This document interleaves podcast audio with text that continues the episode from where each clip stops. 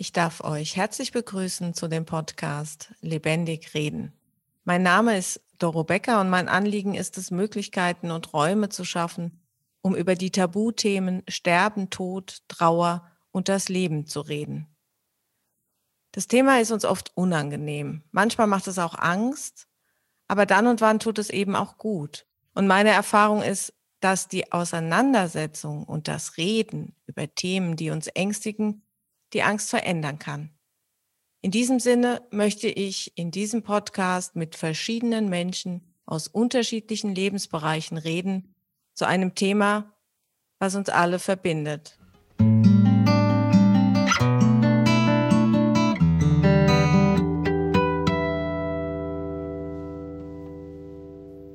Heute zu Gast Gabriele Zimmermann. Gabriele, ich habe dich als sehr fröhliche und positive und inspirierende Frau kennenlernen dürfen. Und du hast lange Zeit Führungskräfte auf ihrem Weg sehr positiv und kraftvoll unterstützt. In deinem Leben hast du dennoch viel Erfahrung mit dem Thema Tod und Sterben gemacht und bist jetzt selbst schwer erkrankt. Ich freue mich wirklich sehr, dass du heute hier bist und dich auf die Fragen und Aussagen einlässt. Herzlich willkommen. Hallo, liebe Doro. Ich danke dir von Herzen für die Einladung. Und ich möchte auch einiges dazu fügen, was du zu mir gesagt hast. Du bist mir in den Jahren eine Freundin, eine Beraterin, eine Zuhörerin geworden. Und was ich ganz besonders spannend finde, wir haben uns rein virtuell zunächst einmal kennengelernt. Also auch so können wunderbare Freundschaften entstehen. Und äh, ich bin dir von Herzen dankbar für die Freundschaft, die wir teilen und freue mich jetzt heute mit dir auf diesem Podcast und ja, bin gespannt auf das, was da an Fragen auf mich zukommt und höre dir gespannt zu. Ja, danke, liebe Gabriele.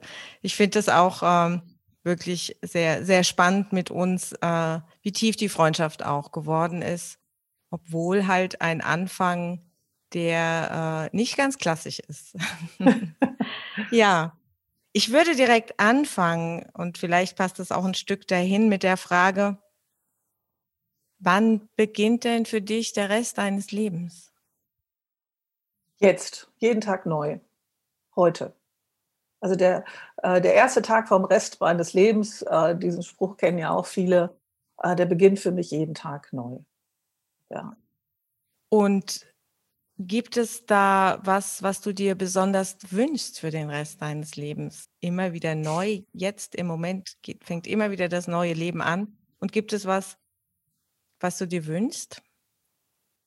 Also, äh, ich sage mal, ich habe noch jede Menge Luft nach oben, mich wirklich immer im Hier und Jetzt zu fühlen. Ähm, weil erst dann äh, ist es auch wirklich, dass man äh, jeden Tag wieder neu beginnen kann. Äh, das ist etwas, was ich mir wünsche, dass ich das äh, noch mehr äh, leben kann. Und ein anderer Punkt, ein bisschen gnädiger mit mir zu sein. ja. Das heißt, du bist sehr streng mit dir. also ich bin schon ähm, ein, ein starker Kritiker äh, meiner selbst. Also ich bin auf einem guten Weg, äh, da mal öfter fünf Grade sein zu lassen. Aber ähm, ich glaube, dass ich mit anderen Menschen immer äh, weitaus äh, gnädiger umgehe und, und äh, res auch respektvoller. Also selbst das darf ich bei mir noch verbessern, dass ich da auch mit mir respektvoller umgehe, dass ich äh, auch mir zugestehe, äh, Dinge mal nicht auf Anhieb zu können oder länger dafür zu brauchen oder etwas auch nicht sofort zu, verstanden zu haben.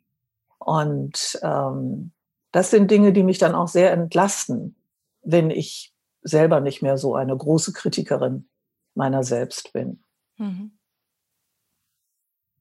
Und ähm, gibt es Dinge, gibt es Menschen, gibt es Situationen, gibt es was, was dein Leben noch reicher macht? Also die Begegnungen mit Menschen sind das, äh, äh, was mich aufblühen lässt. Also gerade gestern noch habe ich äh, mit einer jungen Frau gesprochen. Da habe ich mein Mentorship leben dürfen.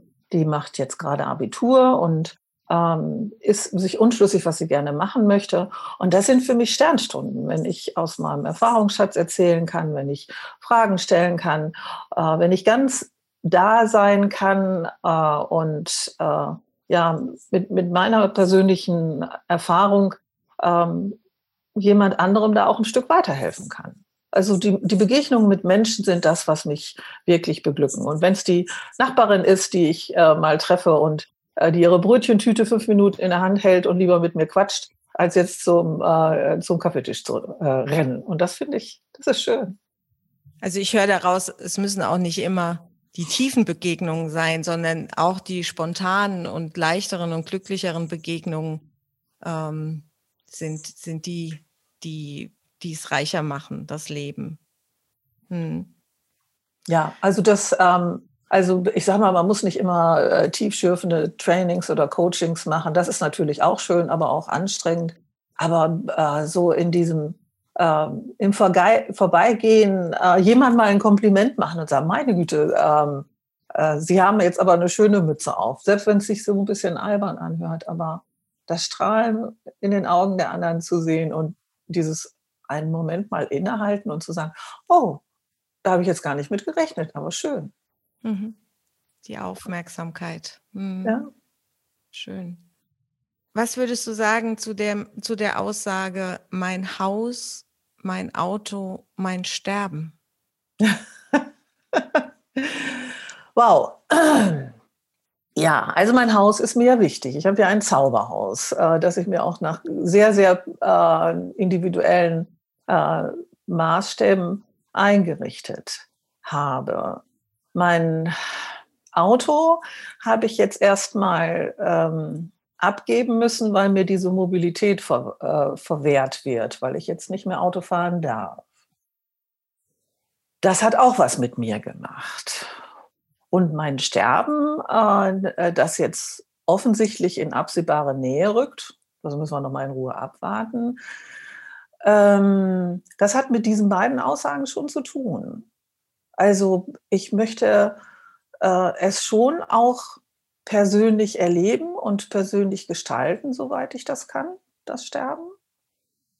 Und ähm, ich wäre jetzt auch nicht so irrsinnig glücklich darüber, wenn mir meine persönliche Mobilität so ganz und gar genommen würde. Ähm, und äh, so ein dritter Aspekt, der mir dazu einfällt, ist, ich werde nicht umhin kommen, all das nicht mehr ganz und gar in der Hand zu haben. All das nicht mehr ganz und gar kontrollieren zu können. Und das hat mich am Anfang erschrocken. Ich habe mich dadurch sehr in Aktivitäten gestürzt, weil das kann ich. Äh, organisieren, vorbereiten, äh, überlegen, was wäre, wenn, was will ich geregelt haben. Und dann habe ich aber auch für mich festgestellt, ich kann ja gar nicht alles regeln. Und es ist auch nicht vernünftig, alles zu regeln, weil es wie immer im Leben, wir sprechen ja übers Leben ne? Mhm. anders kommt, als man so denkt. Und ich merke, wenn ich meinen Teil der Gestaltungsmöglichkeiten erledigt habe, führt mich das persönlich zu Freiheit. Ich fühle mich frei.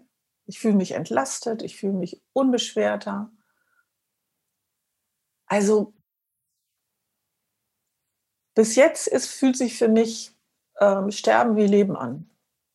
Es ist nichts anderes. Ich glaube nicht, dass ich grundsätzlich anders vorgehe, äh, auch jetzt unter diesen Voraussetzungen, die ich so habe.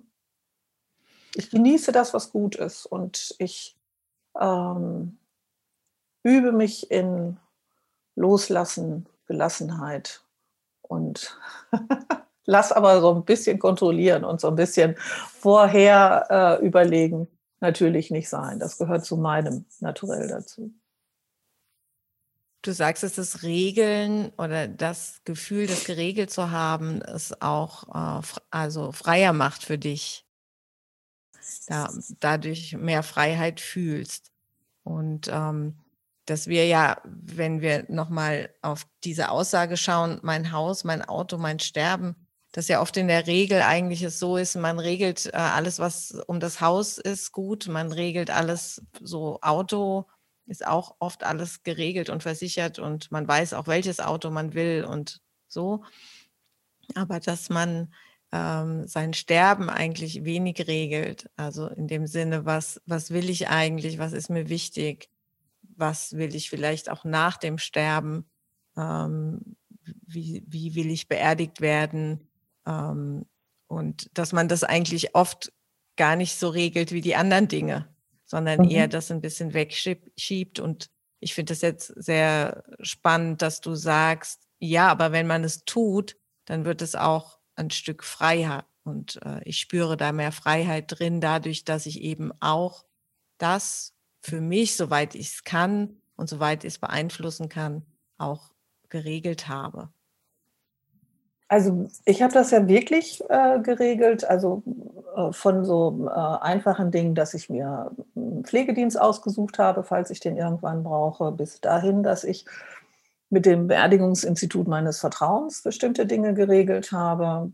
Ähm, ich habe eher Sorge darum, dass ich meine Umgebung damit ein bisschen überfordere. Deswegen ähm, sage ich es ähm, denen, soweit wie äh, meinen Lieben, soweit wie es notwendig ist, ohne die damit zu überfrachten.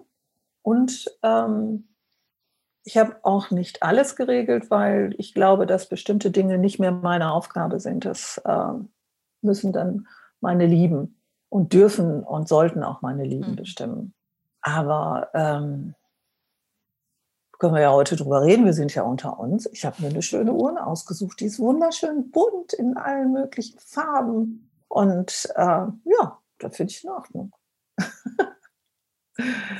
ja. Es ja, hat mich nie erschreckt. Es hat mich nie erschreckt. Aber wie gesagt, ich, äh, wir haben schon mal darüber gesprochen. Das hat auch was damit zu tun, wie wir aufwachsen. Ich ähm, bin in einem Familienverbund und in einem, auf dem, eher auf dem Land aufgewachsen. Da hat für mich das äh, Sterben zum Leben einfach immer schon dazugehört. Oma und Opa sind zu Hause gestorben, mein Vater ist zu Hause gestorben.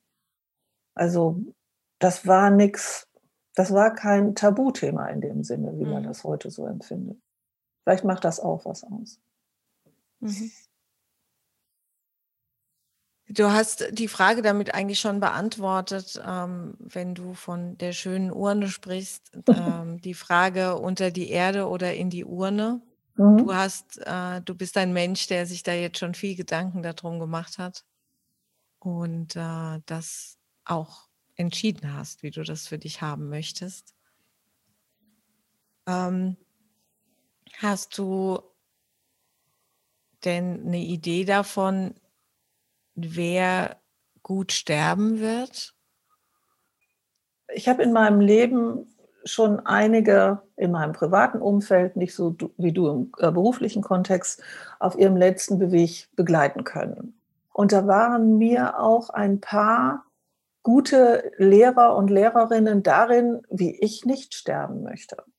Also wenn zu viel offene Fäden äh, noch da sind, wenn so viel, zu viel Ungesagtes da sind, habe ich gesehen, dass das Sterben so schwer ist, dass das Gehen können, das Loslassen so schwer ist für alle Beteiligten, für den, der gehen muss, für die, die das Leiden sehen. Ähm ich habe gesehen, wie schwer das Sterben ist, wenn man es leugnet bis zum letzten Augenblick.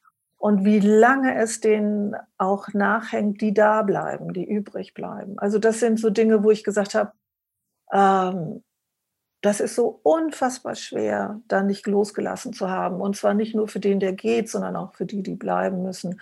Dass das so Punkte für mich sind, dass ich sage, ich, ich stelle mich dem, wann es dann auch immer passiert, ist ein anderes Problem ähm, ich, ich gehe damit offen um. Übers Sterben zu reden heißt nicht, dass man tot umfällt, sondern nur einfach, dass man sich damit auseinandersetzt. Wenn man eine Unfallversicherung abschließt, kriegt man ja auch nicht per Garantie äh, einen Unfall. Ne? Das Schönste wäre ja, äh, ne, du hast eine, äh, eine Hausratsversicherung und niemals bricht jemand in dein Haus ein. So hast du das ja eigentlich vor. Und, und ähm, beim Sterben ist jetzt ein bisschen anders. Irgendwann stirbst du wirklich. Aber nicht auto, das darüber reden oder sich damit auseinandersetzen, führt zu Klarheit und zu Freiheit, aber nicht dazu, ähm, dass man dann schneller stirbt. Das ist so ein, so ein Mama habe ich den Eindruck, das ist so ein Irrglaube, dass sie glauben, wenn ich darüber rede, passiert das schneller. Und das glaube ja, das so und das Geister, hat damit die ich rufe. Mhm. Ja, und, und das sind keine Geister, die man ruft, sondern das sind äh, äh, Gespenster, denen man, äh, die man ins Licht holt. Und dann sieht man, da ist gar nichts. Mhm. Und würdest du sagen, hast du eher Angst oder hast du eher, äh, eher Angst vorm Sterben oder hast du eher Angst vorm Tod? Weder noch.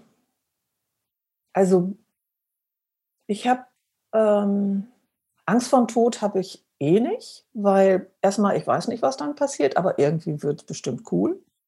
Ähm, ja, da Energie nicht vergeht, werde ich in irgendeiner anderen Form da sein. Was mir gewiss ist, dass ich in den Erinnerungen, in den Erinnerungen der anderen da bin. Das sind ja schon mal zwei äh, gute Kriterien für mich, mit denen ich gut umgehen kann. Und ähm, Angst vorm Sterben, Doro, wir haben ja auch schon mal darüber geredet, dass ich auch eine lange Zeit äh, die Ansicht vertreten habe, dass ich gesagt habe, also wenn mir das hier alle zu bunt wird und zu schwer wird und sonst mal was, äh, da gibt es ja auch Möglichkeiten, äh, seinem Leben bewusst in so einer letzten Phase ein Ende zu setzen.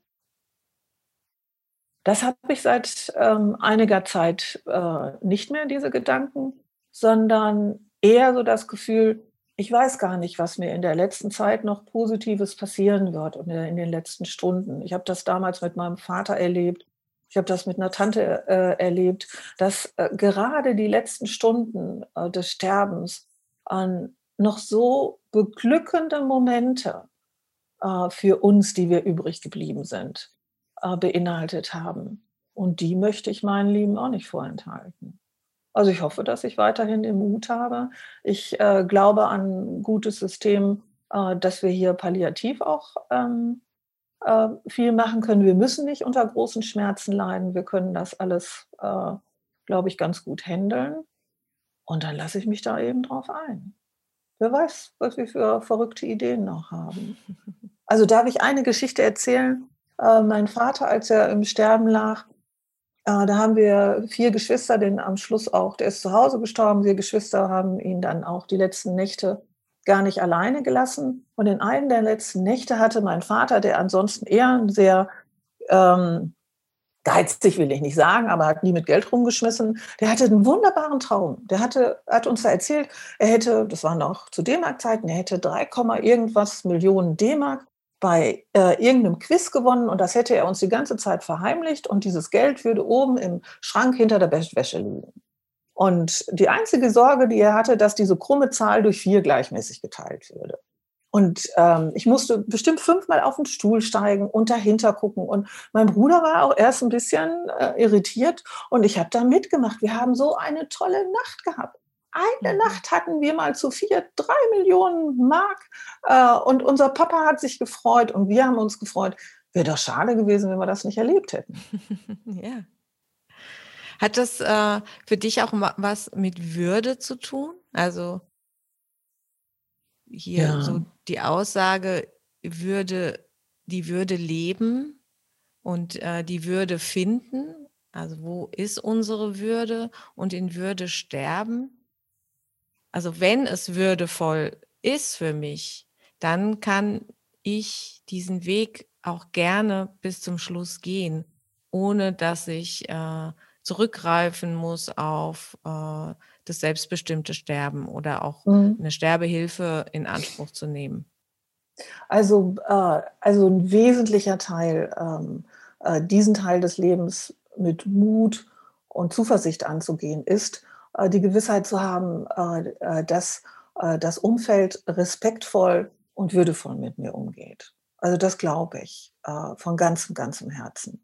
Und ähm, dass man sich dann auch wirklich mit Menschen umgeben kann, äh, die da äh, den Respekt walten lassen und ähm, äh, die Menschen, die gehen müssen, so gehen lässt, wie sie es brauchen und aber auch die, die bleiben, mit dem Respekt und der Würde behandeln, die sie dann brauchen. Mhm.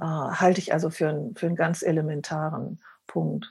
Und ähm, ich äh, suche mir wirklich schon auch dezidiert die Menschen aus, wo ich das Gefühl habe, ob es Ärzte sind, ob es Pflegekräfte sind oder andere Menschen, die mir helfen, wo ich das Gefühl habe, dass ähm, die diese Werte mit mir teilen. Mhm. Ja. Mir war es, wenn ich andere begleitet habe, eben auch immer wichtig, dass ich ähm, und da erzähle ich noch mal eine Geschichte von meiner Freundin äh, Ulla, die äh, sich wirklich das Leben schwer gemacht hat zu sterben und wo ich mich schwer getan habe mit ihrem Umgang damit. Und äh, ich lange gebraucht habe, um zu verstehen, dass ihr Weg ähm, des Sterbens nicht meiner war, aber dass es meine Aufgabe war, ihren Weg zu respektieren. Ich habe sie dann irgendwann gefragt, Ulla, wie willst du denn sterben? Und da hat sie mir gesagt, ich will gar nicht sterben. Sag ich, okay, aber du, du siehst, wie es jetzt ist. Sag ich, was wünschst du dir? Und dann hat sie mir gesagt, ich will so lange leben, wie es geht. Und dann sage ich, egal wie. dann hat sie gesagt, egal wie. Und dann habe ich mir wirklich mein Herz in die Hand genommen, habe gesagt, Ulla, dann helfe ich dir dabei, mhm. wenn du das so willst. Aber ehrlich, Doro, das war zum Beispiel schwer für mich, weil das wäre nicht mein Weg gewesen. Aber heute erkenne ich auch, das ist Würde und Respekt, weil wir haben unsere individuellen Wege, was, was für uns würdevoll ist und was für uns richtig ist. Und den Weg ähm, sollten auch diejenigen, die begleiten, erspüren und, und respektieren. Und dann wird es leichter für die, für alle Beteiligten. Gibt es denn für dich was, was die Menschen, die dich begleiten, wissen sollten, damit sie dich in Würde begleiten können? Also immer lieber Lachtränen als Weintränen. Äh, natürlich mich äh, auch mal heulen lassen, wenn es äh, mir danach ist. Und bitte feiert mein Leben, weil ich habe so ein geiles Leben. Mhm. Und ähm, das ist es wert, gefeiert zu werden. Ja. Die Frage, mein Wille geschehe bis zum Tod, Fragezeichen, geht auch ja da in die Richtung, in die Richtung Würde, aber beinhaltet vielleicht auch noch mal wirklich auch Wünsche oder ähm, oder auch, wo fängt Selbstbestimmung bei dir an und wo hört sie auf? Also wo, wo ist die Grenze, dass du sagst, das ist nicht mehr mein Wille? Also ich glaube, dass ähm, das Loslassen eine große Aufgabe am Ende der Zeit sein wird. Ähm, auch ich sollte Respekt vor denen haben, die äh, noch da bleiben werden und ihnen ihren Weg lassen äh, mit der Trauer umzugehen. Und ich weiß nicht, ob mein Wille bis zum Ende geschehen wird. Ähm, das kann ich so nicht sagen. Also ich würde mir eher wünschen, dass ich am Ende da keinen, keinen Willen mehr habe, hört sich komisch an, aber keinen Muss mehr habe, sondern einfach äh, sagen kann, ja, war jetzt gut, ist in Ordnung. Mhm. Ja. Ich brauche den Willen weniger und weniger. Witzigerweise. Dass der Wille mehr, mehr das Ego ist als. Ja, ähm, mhm. genau. Ja. Und, ja. Kinder brauchen ja auch keinen Willen. Die können jeden Tag fröhlich sein. Die stehen auf, die haben 25.000 Ideen. Und das hat auch nichts mit Willen zu tun. Das hat einfach nur mit äh, Leben und Spaß haben zu tun. Mhm. Und wenn man das so am Ende auch kann, ja, noch eine kleine Geschichte über selbstbestimmt. Ähm, ähm, meine Tante Maria habe ich auch begleiten dürfen. Und das war also immer eine sehr selbstbestimmte Dame, war nie verheiratet, war so unser drittes Elternteil, was wir so in der Familie hatten und hatte auch wirklich ihren eigenen Kopf.